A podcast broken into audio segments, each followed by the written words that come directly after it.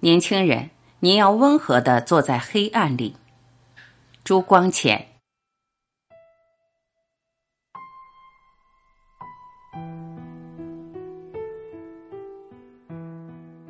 一，在理想和现实中找到平衡。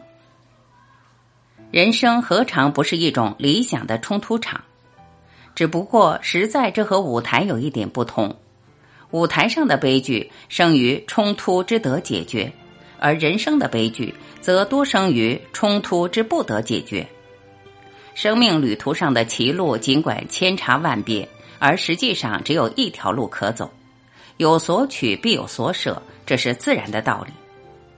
世间有许多人站在歧路上，只徘徊顾虑，既不肯有所舍，便不能有所取。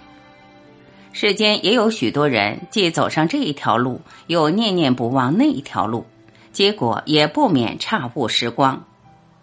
摆脱不开，便是人生悲剧的起源。畏首畏尾，徘徊歧路，心境既多苦痛，而事业也不能成就。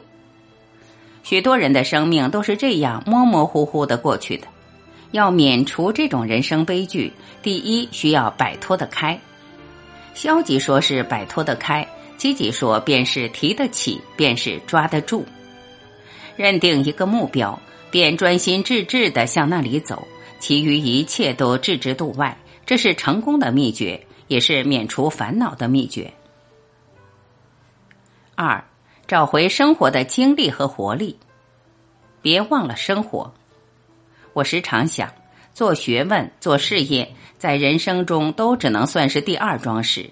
人生第一桩事是生活。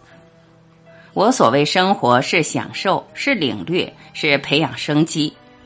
倘若为学问、为事业而忘却生活，那种学问、事业在人生中便失其真正意义与价值。因此，我们不应该把自己看作社会的机械。一味迎合社会需要而不顾自己兴趣的人，就没有明白这个简单的道理。我最怕和谈专门的书呆子在一起。你同他谈话，他三句话就不离本行；谈到本行以外，旁人所以为兴趣盎然的事物，他听之则麻木不能感觉。像这样的人，是因为做学问而忘记生活了。倘若先没有多方面的宽大自由教育做根底，而职业教育的流弊，在个人方面常使他生活单调乏味，在社会方面。常使文化肤浅扁狭。倘若基础树的不宽广，你就是钻，也绝不能钻到多远路。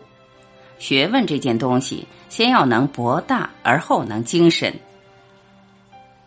做一个活泼的年轻人，青年人比老年人易于发愁些，因为青年人的生机比较强旺，小孩子们的生机也很强旺，然而不知道愁苦。因为他们时时刻刻的游戏，所以他们的生机不至于被抑郁。我自己从前仿佛也尝过烦恼的况味。从前长辈们往往拿应该不应该的大道理向我说法，他们说像我这样一个青年，应该活泼泼的，不应该暮气沉沉的，应该努力做学问，不应该把自己的忧乐放在心头。现在，一般青年的心理大半都还没改变。学生自成一种特殊阶级，把社会看成待我改造的阶级。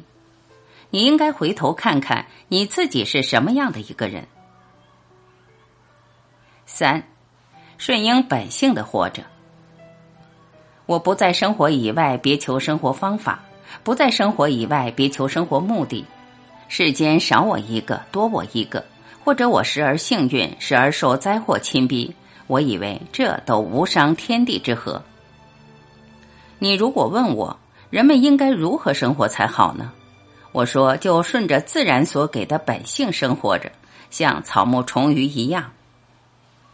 你如果问我，人们生活在幻变无常的事项中，究竟为着什么了？我说，生活就是为着生活，别无其他目的。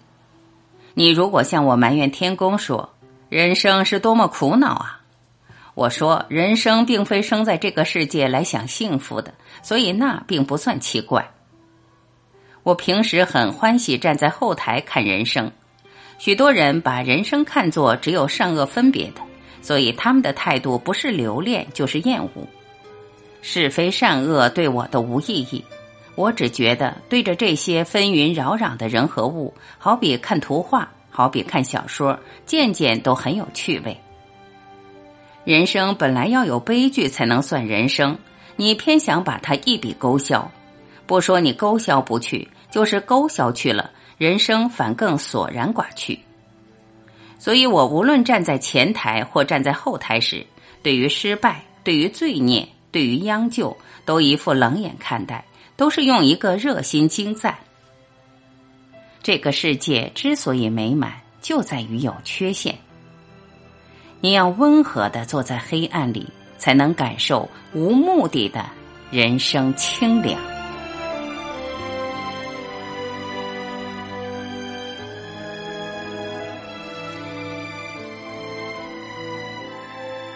感谢聆听。我是婉琪，今天我们就分享到这里，明天再会。